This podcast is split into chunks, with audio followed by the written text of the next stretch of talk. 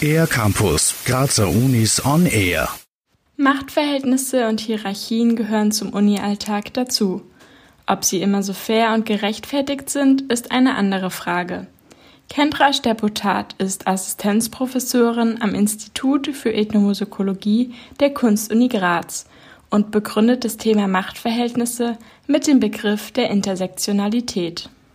Das beinhaltet, dass eine Person zu gleicher Zeit in verschiedenen Rollen sich befindet.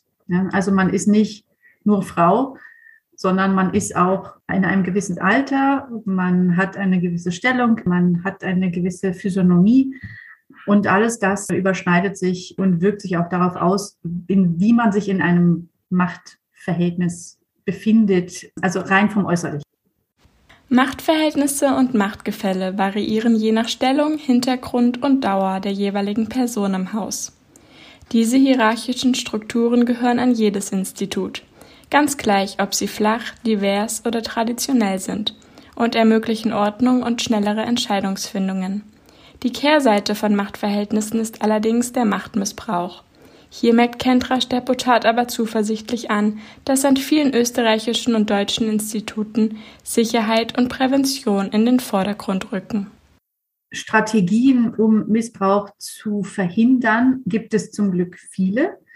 Häuser bauen sich auch zunehmend in die Richtung um, dass es eben entsprechende Vertrauenspersonen gibt und einfach Awareness, dass, dass es da Probleme geben könnte und dass man als jemand, der jetzt weit unten in der Hierarchie ist, was auch immer für eine Hierarchie das jetzt sein mag, weiß, man muss sich nicht alles fallen lassen.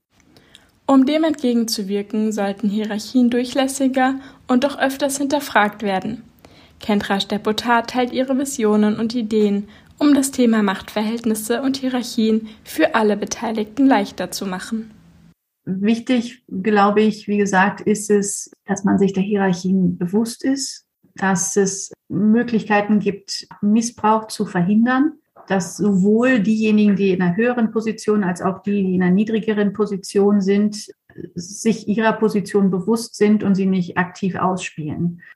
Mehr zu dem Thema Machtverhältnisse in Kunst und Wissenschaft erarbeitet die Kunstuni Graz am 31. Jänner in einem Gender-Workshop ihres Zentrums für Genderforschung.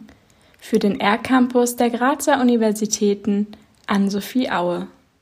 Mehr über die Grazer Universitäten auf ercampus-graz.at